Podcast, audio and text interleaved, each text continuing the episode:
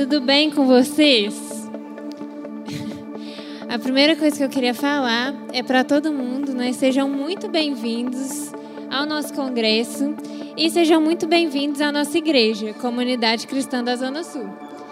Então, é, para quem não me conhece, eu sou a Rafa e como vocês estão vendo aqui na minha camisa, né? Eu faço parte de um ministério aqui da igreja que chama Caverna. Ah, antes disso, eu queria pedir para quem está muito lá atrás passar um pouquinho mais para frente, por favor. Isso. Pode vir. É, então, é, esse ministério que chama Caverna, ele é o ministério de adolescentes aqui da CCZS. E aí, é, muita gente me pergunta, né? Ah, por que, que chama caverna? O que, que esse nome tem a ver? Como assim? É, então, a caverna ela pode ser representada como um lugar de descanso, de acolhimento, de comunhão com os irmãos, de crescimento espiritual. Vai ser o lugar onde você vai ter amigos, o lugar onde você vai ter irmãos. Ou seja, a caverna é como se fosse uma mini representação do que é a igreja quando está todo mundo junto num corpo, é isso que acontece. Mas, é... ah, e também Jesus ele compara é, a igreja com o aprisco. Para quem não sabe o que é aprisco, aprisco é um lugar onde ficam as ovelhas. E é lá que elas são protegidas, por exemplo, dos lobos, dos bichos que querem matar, comer elas, é lá que elas ficam. E Jesus é o nosso pastor, né? Isso todo mundo sabe. É, só que tem um porém. Ninguém tem que ficar na caverna para sempre.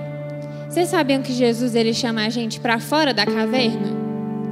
A caverna é um lugar muito bom para a gente estar tá lá com nossos irmãos, renovar nossa energia, mas aquilo não pode ser tudo. A gente não pode viver nessa bolha. A gente tem que estourar nossa bolinha e sair por aí para ser sal na terra e luz no mundo. Em 1 João fala que Jesus ele tem outras ovelhas que ainda não fazem parte do aprisco. E ele tem que ir atrás de cada uma delas. E é aí que a gente entra. A gente serve como instrumento do Senhor para alcançar essas ovelhas que ainda não estão dentro do aprisco. E vocês sabem, né, que Jesus fala para a gente ir. Ele fala: ide e fazeis discípulos, ide, pregai a toda criatura. Então a gente tem que falar das boas novas do Senhor a toda criatura. Na comunidade a gente tem três pilares. O primeiro é a adoração, porque tudo começa no Senhor e é um relacionamento vertical. O segundo é a comunhão, que é o relacionamento horizontal com os nossos irmãos, que é isso que eu falei, do aprisco. E o terceiro é exatamente o testemunho, que é sobre isso que a gente vai falar que é porque a gente quer testemunhar aos perdidos e implantar o reino de Deus aqui da comunidade cristã da Zona Sul até os confins da terra. Começou esse tema né, na, no coração do nosso irmão Luiz, que foi quem escreveu o livro que vocês ganharam o brinde aí. Tá? Vocês estão com um livro maravilhoso, especial, inspirado pelo Senhor, que foi escrito pelo Luiz. E Recentemente nós tivemos uma discussão aqui na igreja, é, que é um bate-papo geralmente que a gente tem, que chama Antídoto, para discutir o tema desse livro, é, como impactar dentro das escolas, criar os clubinhos, criar é, esses grupos, pequenos grupos dentro das escolas, faculdades, trabalho, de uma forma que a gente consiga impactar dentro desses lugares. Né? Não é só um evangelismo de panfletinho, de, de ficar entregando, falar, olha, Jesus te ama e tchau, mas de criar um relacionamento ali dentro, começar algo. E nessa discussão vieram pessoas mais velhas, jovens, adultos, e daí nós pensamos, né, por que, que a gente não traz isso também para essa turma que é tão relevante, né, para a nossa nação, para a nossa cidade, os adolescentes, os jovens. Nós precisamos trazer essa discussão também para essa área, para essa idade, e aí nós idealizamos esse congresso, que foi idealizado muito rapidamente. Em duas semanas a gente pensou em fazer isso e organizamos, e o Senhor nos deu a graça. Nós tivemos, aí, num tempo de pandemia, muito mais inscrições do que a gente esperava, e glória a Deus por isso. O Senhor é bom. E por isso eu quero agora receber o nosso primeiro preletor, Eliabe.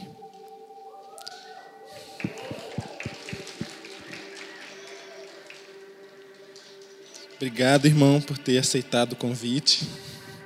Vou orar aqui por você e você já dá o pontapé inicial aí. Senhor, eu te agradeço por esse dia, Senhor, eu te agradeço porque isso nasceu no teu coração e é da tua vontade que nós estejamos aqui agora, Senhor. Deus, tanto para te adorar, como nós fizemos aqui, Deus, mas também para receber algo do Senhor, uma palavra inspirada pelo Senhor, Deus. Nós te agradecemos pela vida do Eliabe que ele seja boca de Deus aqui, Senhor. Que ele consiga transparecer o Espírito Santo aqui, Deus. E que ele, Deus, seja livre, Deus, livre no teu espírito para compartilhar da tua palavra, do teu ensino, da tua instrução, Senhor. Nos ajuda e nos ajuda a focar agora no que o Senhor tem para falar conosco. Em nome de Jesus, amém. Ei, pessoal. Opa, boa noite. Estão bem? Gente, eu falo muito alto. Se tiver muito alto o microfone, vocês abaixam aí, tá bom? Porque naturalmente sou uma pessoa que, como meus amigos sabem, fala alto no meio do shopping, não percebe que está falando alto, essas coisas assim. Mas então, para mim é muito, muito, muito, muito gratificante estar aqui participando com vocês. É, vou me apresentar primeiro, né? Meu nome é Eliabe, como Samuel falou, eu tenho 22 anos. Eu sou membro da Igreja Esperança, é, há algum, algum pouco tempo. É, hoje eu sou universitário, eu estudo na FMG. Eu liderei clubinho no Cefet durante dois anos e meio, três anos.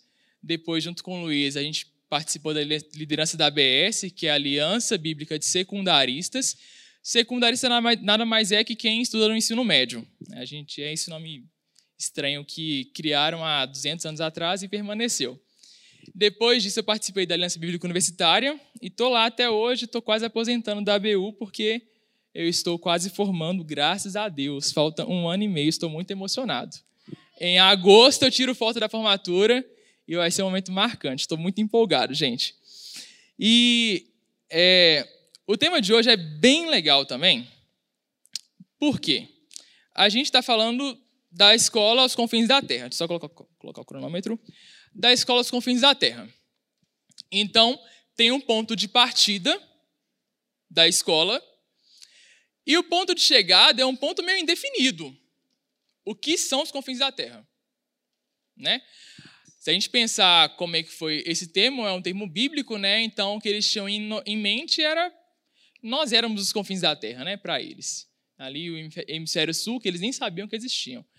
Mas agora os confins da terra mudaram, né? A gente fala hoje muito de povos perseguidos, povos não alcançados. Só que o Senhor manda para onde ele quiser. E as coisas elas começam a acontecer a partir de alguma mudança, de uma inconformidade. Mas para falar de inconformidade, vou explicar o que é isso depois. Eu queria perguntar a vocês: qual que é a frase que toda mãe fala? Vocês podem falar várias. Vamos lá, vamos ver quem acerta, qual que eu estou querendo. Pode falar você. Mas de primeiro o menino acertou, o menino é bom mesmo. Então parece que toda mãe fala, mas você não é todo mundo. Tem alguma mãe aqui? Tem mãe, temos mães? Vou, vou perguntar a vocês. Por que vocês falam para os filhos que eles não são todo mundo? Porque ele é só dela. Tá aí uma explicação muito legal. A gente vai usar isso. Tem mais alguma razão? Ah. Agora esqueceu a razão. Porque não deve fazer o que todo mundo faz, né? E isso é legal. Porque todo mundo é diferente. Mas olha só, o que ela falou é uma coisa muito interessante porque puxa a frase que vem logo antes. Ela falou porque ele não é todo mundo, né? Porque não faz o que todo mundo faz. Geralmente a frase você não é todo mundo, ela vem depois daquilo assim, mas mãe, todo mundo faz. Mas mãe, todo mundo vai. Aí ela fala: Mas meu filho, você não é todo mundo. Aí a gente faz o quê? Emburra a cara, né? É isso que a gente faz geralmente. E olha só que interessante. Vamos analisar cada etapa dessa conversa entre pais e filhos. Quando você fala assim, mas mãe, todo mundo faz? Qual que é o seu argumento? Se todo mundo faz, é porque a probabilidade disso ser bom é maior. Daquilo ser legal, daquilo ser correto, porque todo mundo está fazendo, não é verdade? Ninguém vai querer fazer o que todo mundo faz porque é ruim. Ninguém vai querer pular da ponte, porque todo mundo pula da ponte, porque sabe que aquilo é ruim. Mas o que todo mundo faz parece ser muito bom. E aí tem aquele também desejo de pertencer àquele grupo de amigos que a gente tem. Porque se eu não faço o que eles fazem, de alguma forma eu estou deslocado. Então eu fico assim, eu não me encaixo muito bem no grupo que eu estou porque eu não faço o que eles fazem. Aí a sua mãe fala, mas você não é todo mundo. E o que ela, que ela quer dizer isso? Se ela fala que você não é todo mundo, ela de alguma forma fala o que você é. Concorda comigo? Porque, por exemplo, um dos aspectos de eu ser o Eliabe é que eu não sou o Luiz. Eu sou Eliabe. Eu não sou Timóteo. Eu não sou a Tassi. Então, ela afirma algum aspecto da sua identidade. Ela te define naquele momento. Concorda comigo? E tem um outro aspecto. Em que aspectos eu não sou todo mundo? O que ela está querendo te dizer é o seguinte: eu sou autoridade sobre você. E a minha opinião não muda de acordo com o que todo mundo faz. Porque a sua mãe tem uma opinião bem formada. E ela não fica mudando de ideia porque esses amigos fazem isso ou aquilo. E de alguma forma, nós somos definidos por quem nos criou e por quem exerce autoridade sobre nós. Essa pessoa pode falar: você é isso, você não é aquilo. A gente vai retomar isso depois. Afinal de contas, quando sua mãe fala que você é o filho mais lindo do mundo, você acredita, mesmo que todo mundo fale que não. Então, por que quando ela fala que você não é todo mundo, você fala assim: não, mas eu quero ser todo mundo? Não, você não é todo mundo. Porque ela falou que é e é isso mesmo. Aceita. Senta e chora. Você não é todo mundo. E aí tem um after, tem um depois. O que acontece depois que ela fala que eu não sou todo mundo? Eu geralmente não fazia, porque senão eu apanhava, ficava de castigo. Então, a gente vai tomar uma decisão com base naquilo que ela falou. Essa decisão pode ser de obediência e submissão ou de rebeldia. Então, quando a gente olha para isso, parece que tem uma sequência de fatos. E eu vi que vocês têm um caderninho, uma caneta. Vocês podem anotar para lembrar isso depois. São três palavras com as quais nós vamos trabalhar hoje. Isso aí. A galera descobriu agora que tem um caderno e uma caneta no brinde. É isso aí, mas tem. Ó, esperta. Informações privilegiadas que eu tive antes do congresso. São três palavras. A primeira é inconformado. Beleza? Tô operando. Inconformado. Como você quiser. Tamo junto. A segunda é transformado. Inconformado. A segunda é transformado. E a terceira é consagrado. Beleza? Enquanto eu vou falando, vocês vão pensando nessas palavras. Vou tentar explicar como isso se aplica. Essa conversa de mãe e filho ilustra uma verdade bíblica muito interessante, que eu vou ler aqui para vocês em Romanos, capítulo 12, versículos 1 a 3. Eu vou lendo já para a gente não perder muito tempo, tá bom? Portanto, irmãos, eu exorto-vos, pelas compaixões de Deus, que apresenteis o vosso corpo como sacrifício vivo, santo e agradável a Deus, que é o vosso culto racional. E não vos amoldeis ao esquema deste mundo, mas sede transformados pela renovação da vossa mente, para que experimenteis qual seja a boa, agradável e perfeita vontade de Deus. Porque pela graça que me foi dada, digo a cada um dentre vós que não pense de si mesmo mais do que convém, mas que pense de si com equilíbrio, conforme a medida da fé que Deus repartiu a cada um. Deus, essa é a sua palavra, somos o teu povo, que o Senhor ministre nosso coração e provoque em nós hoje, Pai, transformação.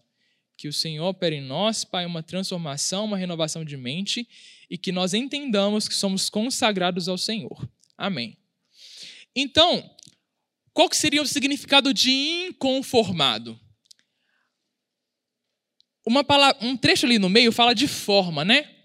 Então, o inconformado é aquele que não cabe numa forma. Quando você fica inconformado, é quando você não concorda com alguma situação ou quando você não se encaixa naquilo. E talvez seja o que acontece quando você fala, mas mãe, todo mundo faz. Porque de alguma forma você quer agir como seus amigos agem. Mas sua mãe fala, você não é assim. Então você fica, o que eu sou então? Eu não me encaixo no que meus amigos fazem, porque minha mãe falou que eu não me encaixo, mas também eu não quero me encaixar no que ela fala que eu sou, porque eu não quero fazer o que ela quer que eu faça, ou que eu não faça. Então você fica meio confuso, tipo assim, quem sou eu? Onde estou neste mundo? Onde que eu me encaixo? E aí temos que ter um cuidado nesse momento, porque nós de fato não nos encaixamos naquilo. E um outro cuidado é para não sermos atraídos ou seduzidos por aquilo que a maioria acredita. Tem um ditado que fala que a voz do povo é a voz de Deus. Mas isso nem sempre é verdade. Porque a voz do povo geralmente tem sido a voz de outros deuses e não a voz do nosso Deus. E quando nós pensamos isso, nós entendemos que o que Deus fala é diferente. E aí, um outro cuidado que temos que ter é com o desejo de pertencer àquele grupo. Que pode ser que aquele grupo não serve a Deus, não tem os mesmos princípios. E é claro, gente, que desejar pertencer a um grupo é natural do ser humano. Deus nos criou como comunidade. Deus é uma comunidade de três pessoas em um: Pai, Filho e Espírito Santo. Deus. Então nós queremos pertencer a um grupo. Porém, o perigo disso é que às vezes nós desejamos pertencer a algum grupo porque nós não entendemos que nós pertencemos a um outro grupo. Esse outro grupo, na Bíblia, chama igreja. A igreja é o corpo de Cristo. Cristo é a mente. Então, eu estou falando, eu estou gesticulando, porque a minha mente manda comandos para a minha mão, manda comandos para os meus músculos e movimentam os meus ossos. Então, todo o meu corpo obedece o comando da minha mente. Se eu não entendo que eu faço parte do corpo de Cristo, eu não obedeço eu sou como um membro morto.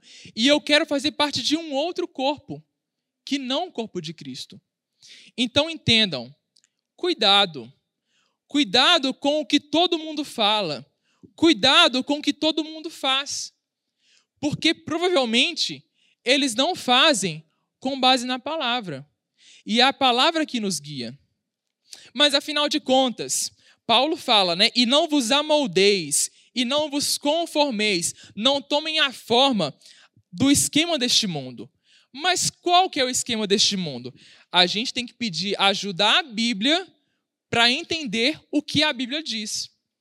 E tem um outro apóstolo, um que ficou bem velhinho na ilha de Patmos, que chama João, que escreveu três cartas.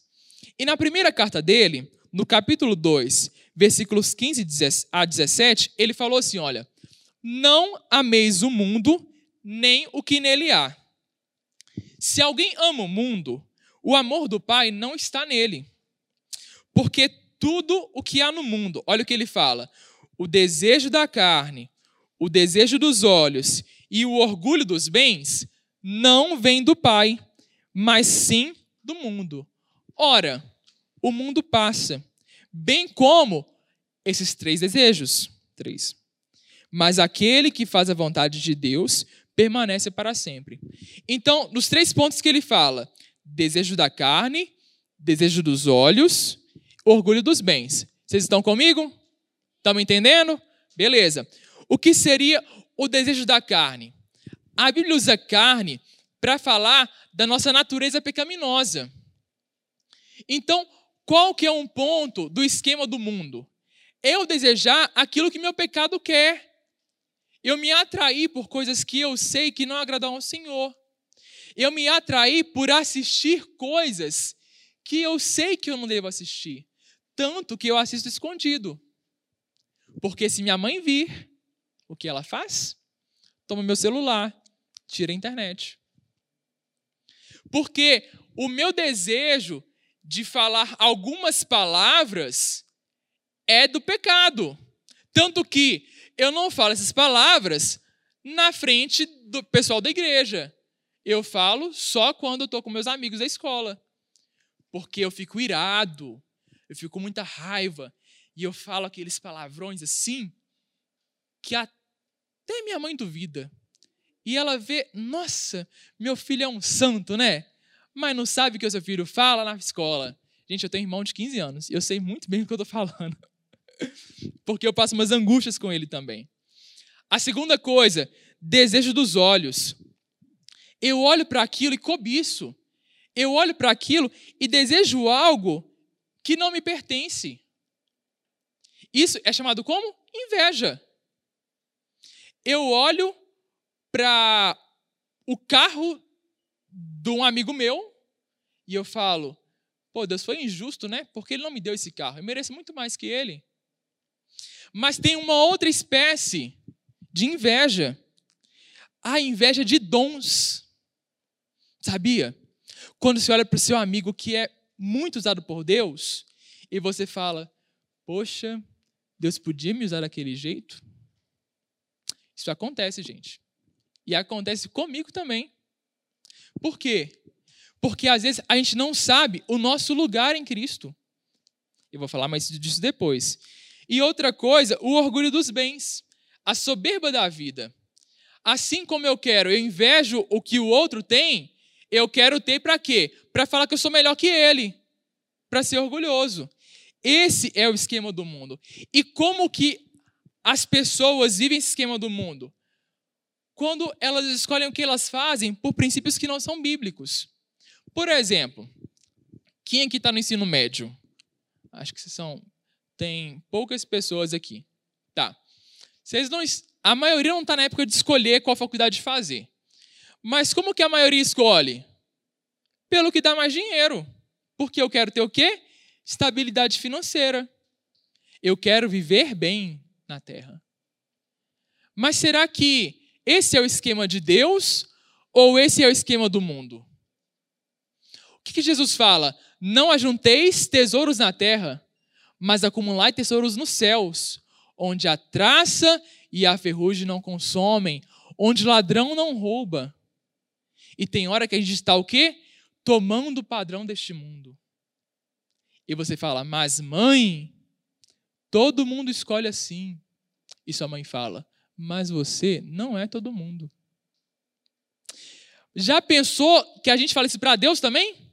Mas Deus, todos os meus amigos agem assim. E Deus fala: Você não é todo mundo, meu querido. Minha querida, você quer perguntar? Pode falar. Pois é, olha só, interessante. O ladrão não rouba a Bíblia, ele rouba dinheiro. Porque o ladrão tá, tá pensando no quê? No esquema do mundo. Ele não está pensando no esquema do, do reino dos céus. Aí vamos pular para a segunda palavra, transformado. Paulo fala: sejam transformados pela renovação da vossa mente. Porque o que é transformar? É mudar a forma. Então eu estou confuso, porque eu queria ser todo mundo, mas aí agora eu tenho que mudar. E como é que eu mudo? Mudando a minha mente. E como é que eu mudo a minha mente? Sendo convencido de uma verdade. Se você não é convencido que você não é todo mundo e que você é só da sua mãe, ou que você é só de Deus, você vai se vender por qualquer proposta que seus amigos te façam. Então, não se amoldar ao padrão do mundo é entender quem você é em Deus. Paulo fala disso. Digo a cada um dentre vós que não pense de si mesmo mais do que convém. Não pense que você é melhor do que você é.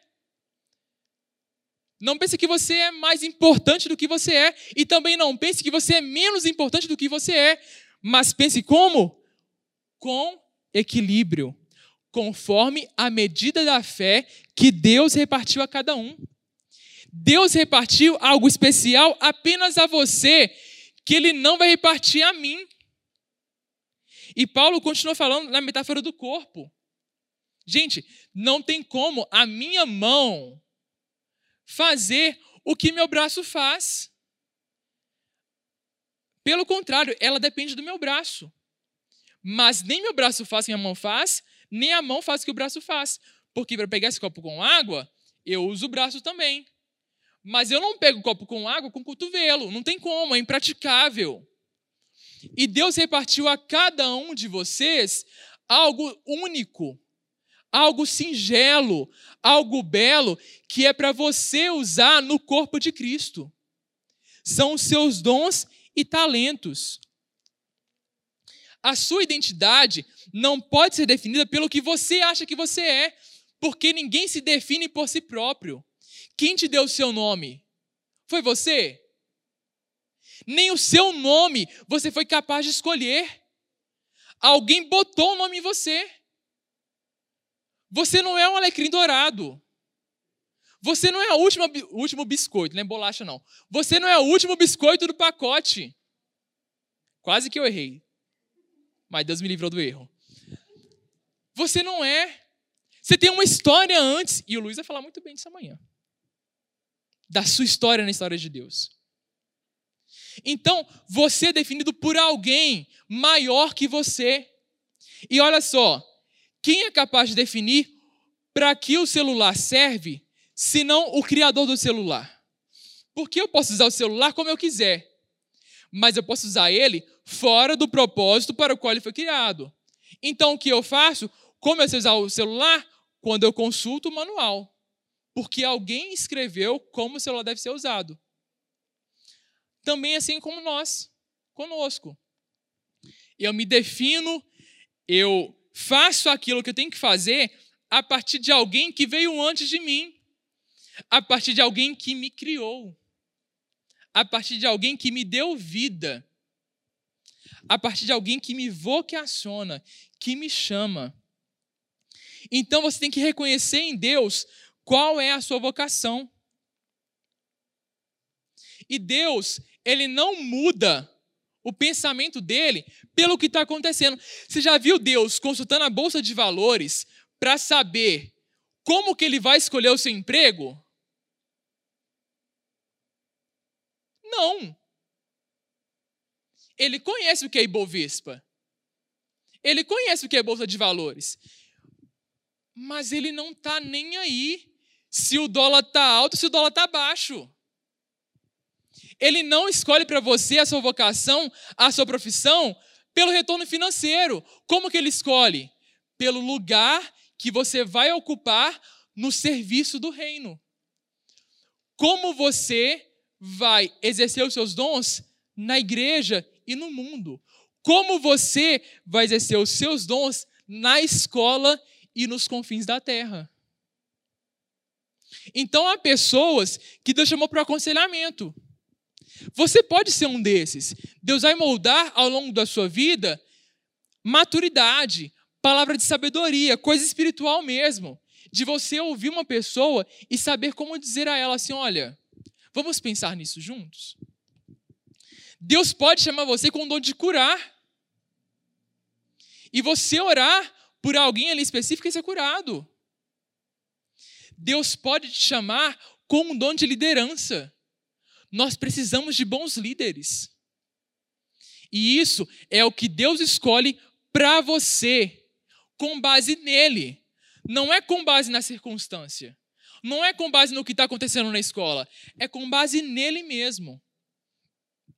E qual que é a consequência disso? Experimentar a boa, agradável e perfeita vontade de Deus. A gente entende isso, às vezes, como algo que vai acontecer, como por exemplo, nossa, a boa, agradável e perfeita vontade de Deus é eu ter uma casa muito chique, é eu ter uma moto da hora, é eu ter um carro do ano. Gente, não é isso que Paulo está falando aqui. Paulo está vinculando a boa, agradável e perfeita vontade de Deus no entender quem você é a partir do que Deus diz. Gente, o que é melhor do que se encontrar em Deus e ter paz de não ter que ficar preocupando com o que o outro está dizendo de você. Você não tem que se preocupar, se você é feio, se você é bonita, se você não é inteligente, se... não interessa. Não interessa. Você é filho e filha de Deus. É atentar a isso. Gente, nós somos filhos do cara mais todo-poderoso do universo não é qualquer um, é quem te criou. Ele te criou e é seu pai. Isso é doido demais. Vou ficar importando com comparar salário, com comparar nota, com comparar qualquer coisa que seja, não. Porque eu sei quem eu sou em Deus. Então falamos do inconformado, que é aquele que não se encontra em lugar nenhum. Falamos do transformado, aquele que é mudado, porque ele entende quem ele é em Deus. E qual é o próximo passo? Qual é a última palavra? Consagrado, muito bem, quase que eu esqueço. Consagrado. Sabendo quem eu sou, eu sei também o que e como eu devo fazer. Porque eu reconheço quem define o que eu tenho que fazer. Qual é o significado de consagrado? Sagrado lembra aquilo que é santo, não é verdade? Então, algo que é consagrado é separado para o culto, é separado para uma coisa que é santa, para alguma coisa que é diferente do mundo. Então, quando eu entendo quem eu sou, eu me torno consagrado ao Senhor. E aí eu vou fazer tudo o que eu faço, pensando que tudo o que eu faço é santo a Deus. Não tem mais as coisas de Deus e as coisas da minha escola. As coisas de Deus e as coisas da natação. Não tem mais isso. Tudo é de Deus. Tudo pertence a Deus. E como descobrir então, Eliabe, para o que eu fui consagrado? Gente, a gente espera que Deus sempre use a irmã, aquela irmã. Gente, eu fui da Assembleia, então eu gostava demais da irmã do coque, que vinha e falava, Deus está falando isso, e falava o que eu tinha que fazer. Mas essa é a via, como é que eu posso dizer? A via menos usual que Deus usa a via mais comum que Deus usa é por aquilo que ele te comunica na sua vida. Gente, se alguém nasceu gostando de miçangas, o que ele vai fazer na escola de engenharia? Não adianta, não vai combinar. Alguém gosta de filosofia, vai querer ser engenheiro? Alguns são, mas não bate. Se você gosta mais de biologia, você vai mexer com matemática? Não. Ou se gosta de matemática, você vai estudar história. Não faz sentido. Se você é aquela pessoa proativa, Deus, de alguma forma, te chama para alguns, algumas esferas de liderança. Então, como entender para o que Deus me chamou? Como entender para o que eu fui consagrado? Entendendo o que Deus colocou na minha bagagem. Quando você viaja, não tem uma mala cheia de roupa? E lá você usa aquilo que você levou? E pode ser que você passe em várias cidades e você vai comprando uma roupa, coloca, compra uma outra roupa, coloca e vai colocando. Aí chega no destino final, você tem todas aquelas roupas para vestir. Aí você pergunta, Deus, qual roupa eu vou vestir? Como se fosse descer uma roupa de anjo do céu e te vestir. Não vai. Não vai descer uma roupa celestial para te vestir. É a roupa que você comprou ao longo da viagem. Então, por que Deus te chamou? Por aquilo que Ele já está te comunicando. E é algo que você percebe com o passar da vida. Paulo fala uma coisa que é muito importante.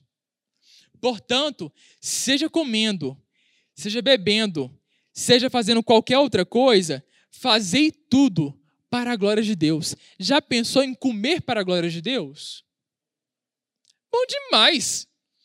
Eu como aquele churrasco suculento dando glória a Deus ainda. Oh Deus, obrigado por esse sabor. Obrigado porque eu tenho paladar, porque eu posso sentir gosto. Comer aquele arroz gostosinho. Você sabe quem plantou esse arroz? Você não sabe. Mas pensa que Deus instruiu alguém para plantar o arroz, outro para colher, alguém para ensacar, outro para transportar e alguém para cozinhar também, que geralmente é sua mãe. Então, é tudo dando graças a Deus por coisas que acontecem além do que eu posso ver. Então, seja estudando, seja prestando vestibular, seja liderando o clubinho, faça isso para a glória de Deus. Porque você está inconformado com este mundo. Você não se molda a este mundo. Você é transformado porque você entendeu quem você é em Deus e você agora é consagrado para um ofício santo. Você é um, é uma sacerdote, sacerdotisa. É isso que Pedro fala. Você está continuamente prestando um culto a Deus. Se você estiver assistindo alguma coisa, assista aquilo dando graças a Deus. A não ser que aquilo é algo pecaminoso. Porque como Deus pode ser glorificado em algo que ele não aprova? Então isso muda as coisas. E essa história, gente, de inconformado, transformado e consagrado não é nova. Por acaso, vocês lembram de algum trecho da Bíblia que fala assim: e era sem forma e vazia? Alguém lembra disso? Gênesis. Ó, a gente, a gente bom de Bíblia aqui, olha. Gênesis. Eu não falei que inconformado é aquilo que não tem forma, que é sem forma. Então Deus pegou algo que não tinha forma e era vazio e ele transformou. Então aquilo que era inconformado, que era amorfo, agora foi transformado. E Deus encheu com o quê? Com árvores, com plantas, com águas, com animais. Ele separa firmamento, águas, continente, oceanos, cada qual na sua função. E ele cria o homem para cultivar e guardar o jardim. O homem entendeu quem ele é porque Deus falou: olha, homem vivente, alma vivente. E depois disso, o que o homem faz? Glorifica a Deus com seu trabalho. O universo foi criado para glorificar a Deus. Então entenda, não se conforme com o que digam. Não pense que você é todo mundo, porque você de fato não é. Sua mãe nunca esteve mais certa. Você não é todo mundo. Você é quem a Bíblia diz que você é. E você tem que pensar conforme o que Deus fala que você é. E quando você entender o que Deus fala sobre você, você vai agir de forma diferente. Amém? Ficou claro? Vocês têm alguma dúvida? Alguma coisa que eu falei, que eu falei correndo, embolado, palavra diferente? Pode falar.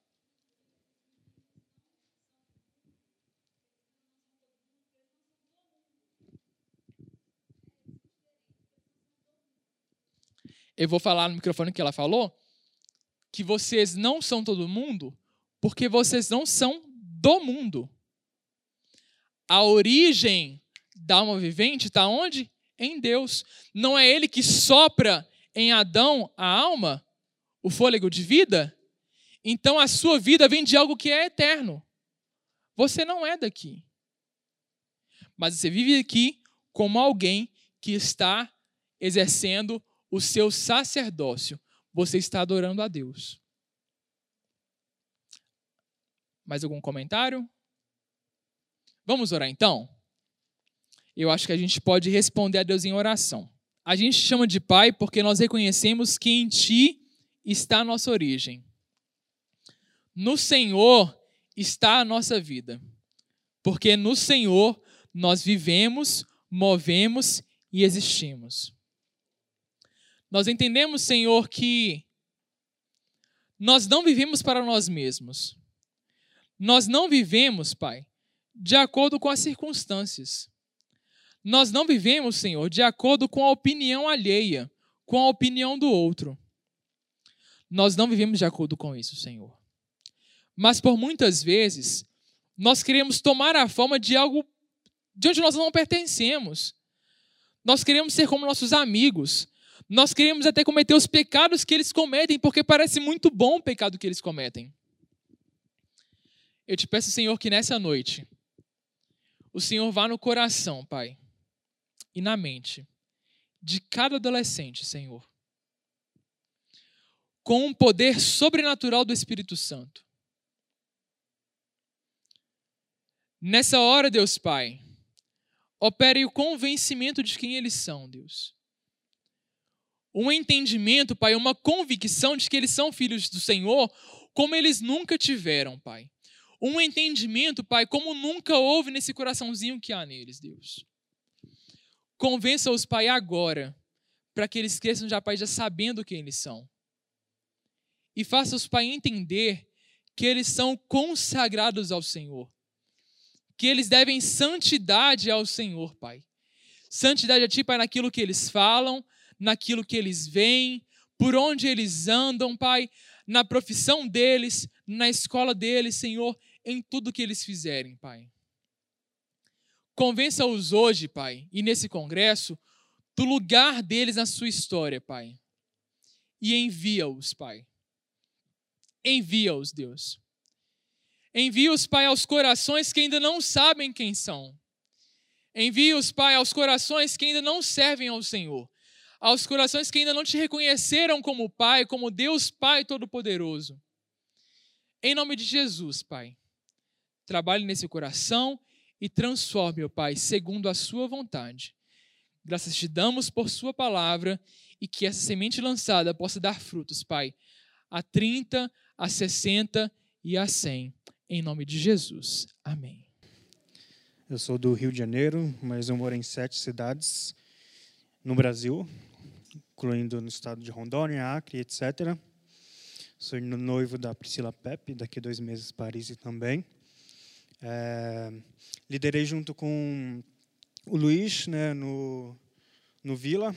É, eu fui entrei só no terceiro ano e depois eu formei. Fui, entrei na faculdade. Ah, hoje eu sou engenheiro ambiental, faz duas semanas mais ou menos que eu sou engenheiro ambiental, graças a Deus.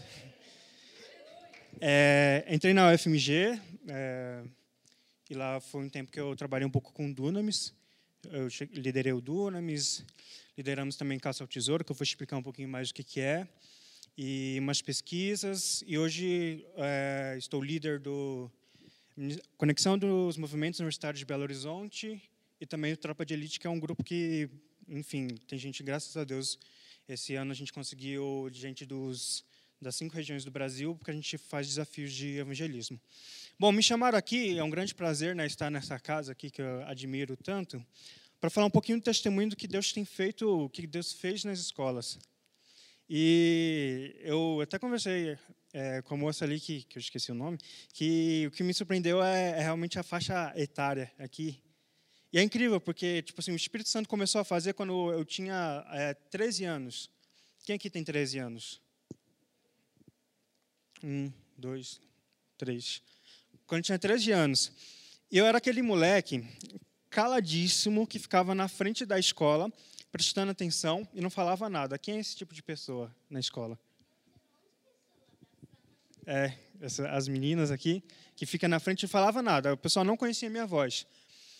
Mas eu, eu, ouvindo o testemunho da Tassi, e a gente estudando na mesma escola, foi contemporâneo, mas, mas não tanto, né, porque eu, fui, eu era um pouco mais velho, me faz lembrar que, gente, o nosso coração, ao ouvir um testemunho de alguém que se rendeu a vida para Jesus, ele tem que queimar. Um coração tem que queimar. Eu lembro que eu era aquele moleque, caladíssimo, não sabia falar. Não... Hoje eu falo até demais, hoje sou aquelas pessoas que o Espírito Santo tem que controlar a língua para não falar coisa que não devia. Eu era calado, e... mas eu falei, Deus, eu quero que o Senhor me use.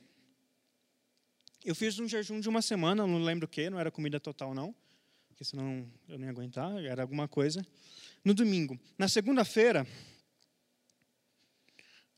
a diretora da escola determinou, sem perguntar para ninguém, que toda sexta-feira a gente, os cristãos, era obrigado a pregar para toda a escola antes do hino nacional. Ela determinou. Então a gente, ah, imagina eu, aquele moleque, caladinho assim, ter que falar para 300 a 400 pessoas, junto com outro amigo meu chamado Luiz também, por coincidência do, da vida. E a gente sempre pregava, era o momento onde o Espírito Santo começou a agir, pessoas começaram sendo salvas. E o que, que aconteceu? Aconteceu que trocou de diretor, aí eu falei, pronto, agora acabou, acabou o negócio. Veio o diretor e falou, Timóteo, eu quero que você continue pregando, mas eu não quero que você pregue só no seu turno, que você venha aqui de manhã também para pregar para a galera de manhã que está precisando também. E aí eu, só que aí apelou, porque já era tipo assim, quase 800 pessoas. Eu no microfone, eu lembro do dia que eu fiquei assim, ó. Tudo bem, galera? Eu vim falar aqui de Deus. Eu tremia. Era um moleque que não sabia falar, que não tinha eloquência nenhuma, conhecimento de filosofia nenhum, conhecimento de vida nenhuma, mas que o Espírito Santo foi e fez a obra. Eu quero que vocês entendam que não, não importa a idade que vocês têm, que o Espírito Santo não existe Espírito Santo adolescente. Não existe Espírito Santo criança. Não existe Espírito Santo adulto. Espírito Santo é o mesmo. Então, entendo que o Espírito Santo ele pode agir você independente da idade que você tem. E pessoas podem ter a eternidade, eternidade mudada através da sua palavra, através do que você pregar para o seu amigo na sua escola. E nesse período ainda, entre os 13 e 17 anos que eu morei na última cidade que eu morei, no Vale de Quitionha, uma cidade que tinha 5 mil habitantes, sendo 1.500 zona urbana, é, cidade menor que eu morei. E eu, a gente é, pregar para a cidade toda era tranquilo porque tinha três ruas, então era tranquilo pregar para a cidade toda, vocês concordam? Só que foi lá que eu tive uma experiência que realmente que o Espírito Santo que foi algo que mudou minha vida. Quando eu fui pregar numa das, das casas, naquele esquema mesmo, bater e pregar, o rapaz que sabia que a gente ia pregar, evangelizar, ele começou a pegar pedra e jogar em mim e mais esse rapaz, o Luiz, jogar forte mesmo, a gente teve que sair correndo. E as pessoas me perguntam, mas doeu? Mas o que, que aconteceu? Eu não sei. Eu sei que foi um momento tão extasiante de eu sentir a presença de Deus que eu não sei se doeu, eu não sei se atingiu, eu não sei de nada. Mas eu sei que de lá para cá eu entendi que o, que o jeito que faz sentido morrer é morrer assassinado por Jesus. Não existe coisa mais honrosa do que você morrer por causa de Jesus. Isso que eu queria falar, busquem as pedras. Se o seu evangelho não está te trazendo pedras, nem que não seja pedras físicas, mas outras pedras, tem um problema. Quando eu fui chamado para falar discípulo, o Espírito Santo começou a incomodar sobre, é, para falar aqui sobre discípulo. Porque Deus nos relaciona com a gente de várias formas, pai e filho. É interessante, por mais que a gente tenha referência a ruins de pais, a gente sabe o que é um pai e um filho até, a gente sabe até quando o nosso pai ou um pai é ruim, a gente já tem uma referência. Que é ruim, que é bom. Então a gente tem uma noção de pai e filho. Quando fala, Deus relaciona a gente como marido e mulher, como falou, da noiva aqui, que, que a moça lá respondeu bem. Bom, por mais que a gente vê casamentos destruídos ou um relacionamento estranhos, bizarros tal, a gente tem pelo menos uma mínima noção do que seria um relacionamento bom. Pessoa não está destruindo a outra, não está xingando, não está brigando. Você tem mais ou menos uma mínima noção da questão do desejo, cantares, etc. Porém, mestre e discípulo, a nossa cultura ocidental não tem mínima noção do que é isso. Quem aqui conhece o universo Star Wars? Levanta a mão. Uau, yes, que a força esteja com vocês. Estou brincando, corta isso. É... Gente, se vocês conhecem o universo Star Wars, vocês sabem mais ou menos a questão do mestre discípulo. Mesmo que a gente tenha uma, um, uns erros anakins da vida, você sabe que existe o discípulo é o primeiro, ele é copiador do seu mestre. Segundo, ele é leal ao seu mestre. Terceiro, ele é obediente ao seu mestre. Ok? Quem tiver com um caderninho e escrever, quiser escrever com as duas mãos, pode também. E o discípulo ele é o quê? Copiador do seu mestre. O discípulo ele é o quê? Leal ao seu mestre. E o discípulo ele é obediente ao seu mestre. Nossa cultura não tem essa é, ocidental essa cultura de discípulo e mestre. Eu estava refletindo que isso é até bom, porque eu fiquei pensando quem seriam os mestres da nossa cultura. Então eu falei, não, acho que talvez isso seja legal. Mas não tem originalmente essa cultura de mestre e discípulo forte na nossa cultura. A gente tem busca fazer isso na igreja. Só que eu queria bater num ponto seguinte. O discípulo, ele é copiador do seu mestre. Isso começou a me incomodar e me incomoda muito. Eu queria desafiar vocês quando ler Mateus, Marcos, Lucas, João, os chamados evangelhos, olhar no espelho e se perguntar: eu estou copiando o meu mestre? Eu estou copiando a vida de Jesus? A minha vida parece uma cópia da vida de Jesus? Porque se não parecer, você não é um discípulo. O discípulo é um copiador. Um copiador. Assim como é, Paulo fala, sejam meus imitadores como eu sou de Cristo. Então a gente tem que buscar essa identidade de ser copiador. Correndo aqui, porque o tempo nunca foi meu amigo, é, mudei para Belo Horizonte, estudei no Vila Lobos e conheci esse grande cara de Deus que lá no Vila Lobos. E, e eu estava doido, tipo assim, falando, Deus, eu quero entrar numa escola onde eu possa ser usado, papapá. E aí eu conheci ele, mas algumas pessoas cristãs lá. Cara, e, e, o Luiz falou isso, e talvez ele fale amanhã. Mas o que aconteceu lá foi enorme, né? A vida da Tassi foi uma das pessoas que foram salvas. Tem sete amigas que foram salvas lá e começaram a pregar para todo mundo na, nas salas, tipo assim, coisa que a gente nem pedia para fazer. Ela saía escrevendo Jesus te ama nos, nos quadros.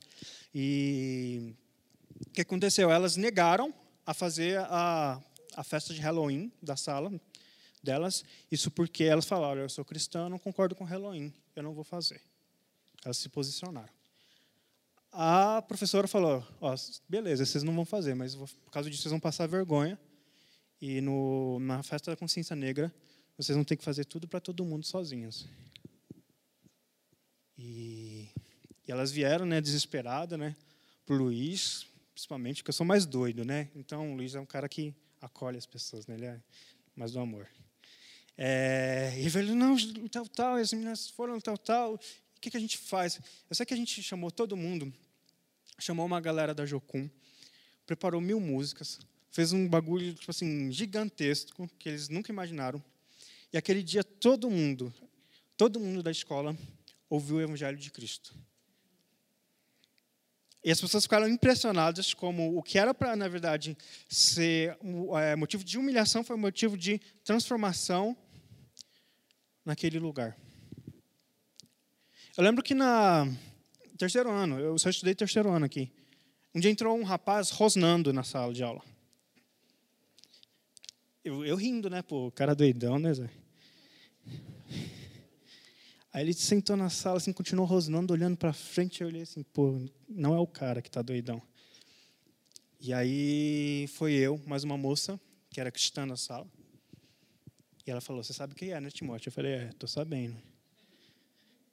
E aí a gente foi e orou, expulsou. E a gente expulsou e foi bem claro: ó, Você sai em nome de Jesus você vai sair calado, não vai fazer ele passar vergonha, não. Em nome de Jesus, você vai sair, vai sair calado, sem fazer escândalo. E o demônio saiu. ele ficou são, abraçou, começou a chorar e, e por coincidência da, da vida, esse é o tipo de demônio quase evangelístico, né? Porque tipo assim, ele dá a oportunidade de pregar o evangelho. Mas é por, por coincidência, não teve aula porque o professor faltou, então tipo assim, deu para ficar pregando para ele e começou a contar da vida dele toda. Então, uma oportunidade que um dia eu sonhei que tinha uma menina da minha sala que ela, os sonhos dois, né, que você tem. Ela tá, ela estava morta.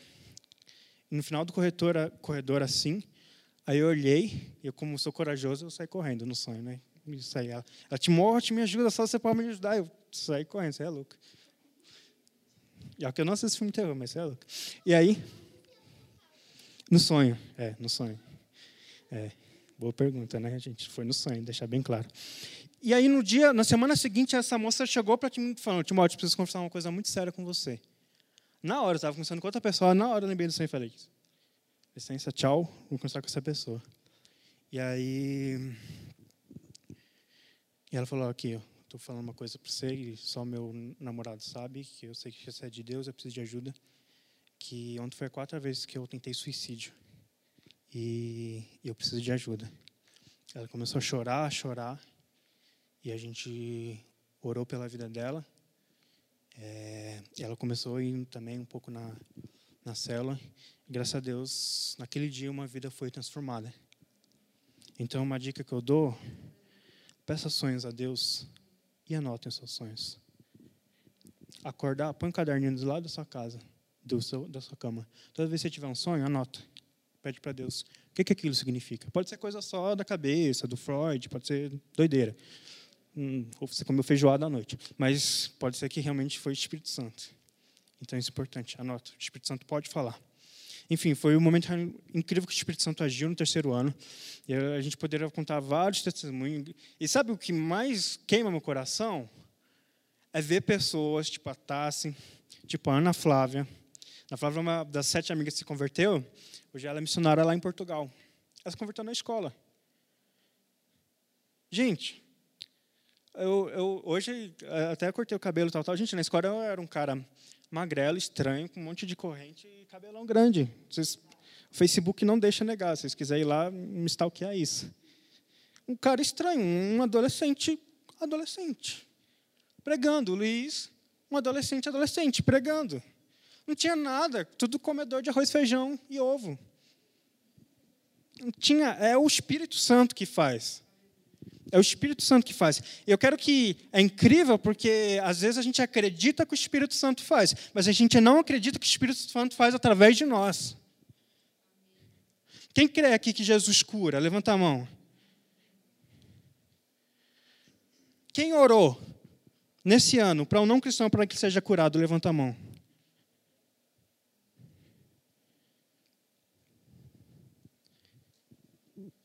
Muitas vezes a gente crê que Jesus cura, mas cura, sim, mas não através da minha vida. Mas a gente tem que entender que o Espírito Santo, que ressuscitou Jesus Cristo dentre os mortos, habita em nós. Se eu falasse que o Thor habita em nós, quem conhece o mundo dos Vingadores aqui também? Eu estou bem dick hoje, né? Vamos lá. se eu falasse que o Thor habita em nós, você ia falar, oh, que doido. Capitã Marvel, que é roubada pra caramba, né? Tipo assim, nó, que doido. Thanos com as cinco pedras do infinito, ela fala, nó, que doido. Mas o que habita em nós é muito mais poderoso que tudo isso, que é o Espírito Santo que ressuscitou Jesus Cristo dentre os mortos. A nossa vida não pode ser um dia a dia comum de ir e beber água e voltar para a sala de aula. Por que eu falo disso? Passagem da mulher samaritana foi a bebida de água de Jesus. Estava com sede, pô, estou com sede. As pessoas têm sede. Ele foi beber água. É no indo. Você, eu acho incrível, não critico, tá? Eu, as pessoas são salvas e transformadas. Mas eu acho incrível pessoas que são super missionárias, como fazem uma viagem missionária, seja em qualquer lugar, é de Deus. Mas quando chega na sua escola, na sua faculdade, eles esquecem que são missionários. Por que não vivem da mesma forma que você está lá, pregando para todo mundo que Deus faz grandes maravilhas na sua escola, na sua faculdade? Lá você não é o mesmo cristão que você estava lá evangelizando? Você é o mesmo cristão. E para terminar aqui, eu queria falar um pouquinho da faculdade. Eu, eu entrei para a faculdade falando, Deus, eu quero ser usado. Eu não passei de primeira, passei no, não passei por 0,6 pontos. Acontece. Eu passei no segundo semestre para engenharia ambiental. E glória a Deus. E gente, por isso que, que eu falo, comece hoje. Comece pregando hoje. Comece evangelizando hoje. Eu não sei pregar. Cara, comece falando do amor de Cristo. Uh, começa lendo o livro do Luiz. Começa é, falando que você acredita sobre ser o seu Deus. Não precisa de mágica para pregar. Às vezes a gente acha que para ser um grande pregador você tem que ser um cara especial, um cara grande, um cara com, com uma patente grande no, no reino de Deus. Mas você tem que entender que você já tem essa patente que é filho de Deus. Você já tem essa patente. Lá no, na faculdade, eu comecei a liderar o, o Dunamis depois de acho, uns quatro anos, os dois anos auxiliar, depois o, o Dunamis. E eu quero contar especial para terminar a história quando fui para a Bahia. O Espírito Santo tinha me revelado que eu ia para a Bahia, e vários países. E junto Bahia, vi uma bandeira da Bahia. Quando era criancinha, eu decorei a bandeira dos países, então eu sabia. Eu falei, ó, vários países da Bahia. Não sei de onde a Bahia vai, vai parar na minha vida, não. Aconteceu que, de repente, um amigo falou de um congresso na Bahia, e um dia eu escrevi um artigo, correndo, assim, um dia vocês vão entender que isso é impossível, escrever um artigo em um dia, e eu fui para a Bahia, fui pago pela UFMG, a UFMG pagou para eu ir para a Bahia. Chegando lá, falei, Deus, eu quero ser usado lá. E à noite, lá, no congresso, era tudo que vocês pensam é, era festa, bebedeira, pegação, blá, blá, blá, blá, blá, nível full, né, que é todo mundo adulto para cima. E eu ficava no meu alojamento junto com outro cristão, quietinho, de boa, e outra pessoa desconhecida. Outra pessoa desconhecida, a gente conversando lá, e o cara, a gente descobriu que o cara é desviado. E a gente, pô, o cara é desviado, mas ainda tem uma fé firme de não ir para lá fora, né, tal. E a gente entendeu que ele era desviado porque ele não conseguia perdoar o pai dele. E por isso ele se afastou de Deus. E a gente foi, nós dois pregando, falando do evangelho para ele. E até que o momento que ele entendeu que o filho pródigo, quando ele estava longe, ele não deixou de ser filho, ele só estava longe. Ele reconciliou com Jesus Cristo naquele dia. Gente fez oração por ele. Foi o segundo dia. E aí já, já, era, já era, era só dois dias, né? Então já estava para acabar. E aí o Espírito Santo falou: Olha, é, aquela moça ali, os pais dela são cristãos, a identidade dela está sendo destruída. Vai lá e conversa com ela.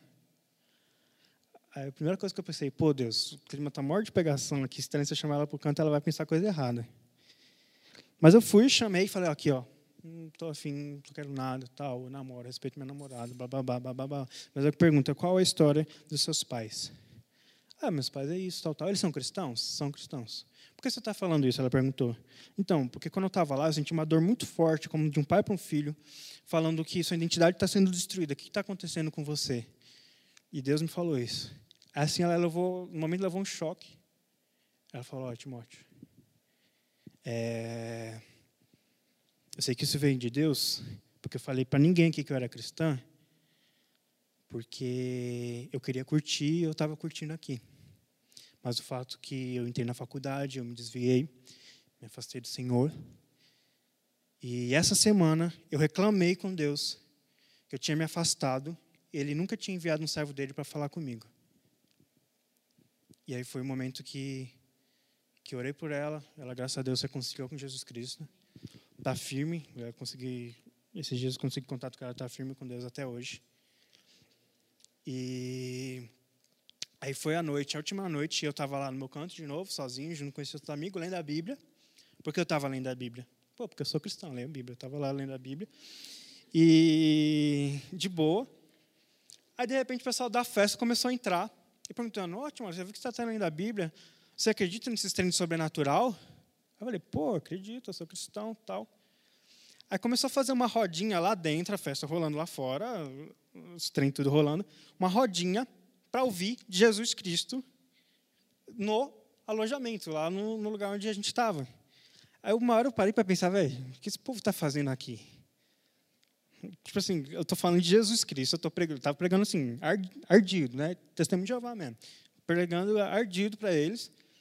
E eles, lá fora, rolando tudo que eles queriam na vida, e a galera, uma roda de gente, um mais doido que o outro no que cria, ouvindo de Jesus Cristo.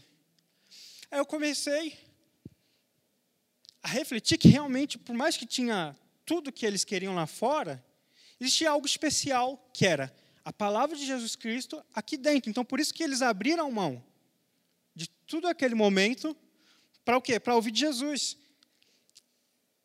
Isso aconteceu quando a gente fazia umas pesquisas lá na FMG, a gente perguntava quem é Jesus para você, era uma parada muito filosófica, a gente usava apologética, então, o pessoal da ABU participou bastante, a gente perguntava quem é Jesus e começava a é, dialogar com a pessoa sobre os argumentos da existência de Jesus ou não, existência de Deus ou não, ia lá para a faculdade de humanas mesmo, que é para o pau pegar, e a gente ia, pregava de Jesus. Cara, e, e tinha um momento que uma mulher que era médium, estava rolando uma festa lá na, na Fafiche, e ela ficou uma hora conversando com a gente e ela abandonou os amigos dela, que ficou enchendo a paciência dela para ir para a festa, falou: Não, eu estou ouvindo aqui de Deus. E começou a falar de, do espírito mal que entrou nela, que ela queria se suicidar, etc. E a gente foi e orou por ela. Teve um, um rapaz, e eu já termino aqui, porque é chegada a hora de terminar. É, um rapaz um cara ateu, doido, louco da vida. E a gente ficou pregando para ele, foi meia hora. E ele fazendo pergunta, conversando. E aí ele no final ele perguntou, ele falou, pessoal, vocês não sabiam meu nome, né? Ó, oh, eu tô aqui, eu não acredito em nada, eu sou ateu, mas eu tô aqui ouvindo isso, sabe por quê? Porque eu sinto falta de ouvir do evangelho de Cristo dessa forma. Então, queria terminar perguntando: quem serão aqueles que irão levar esse evangelho? Não importa a idade, não importa suas limitações, você pode ser o cara calado, você pode ser a vida louca que nem a Tassi. Mas o Espírito Santo, que ressuscitou Jesus Cristo dentre os mortos, habita em vós. Então, é isso que um pouquinho que eu queria falar é que pessoas normais e comuns podem ser instrumentos de coisas que Deus faz extraordinárias, porque é o Espírito Santo que faz, independente da idade que você tem. Amém? Eu, eu queria orar para encerrar. Amém. Eu queria que vocês levantassem, né, aproveitando que todo mundo está com sono. Hoje é três da manhã, então estou com sono também. Eu queria que você fechasse os olhos. E se você, seu coração queimou,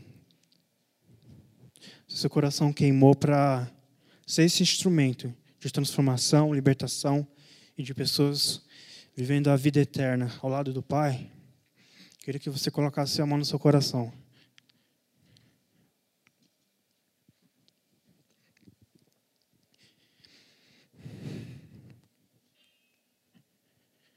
Pai Santo, agradecemos, Pai, porque Tu és bom, agradecemos pela Tua graça que nos alcançou, porque tudo é sobre você.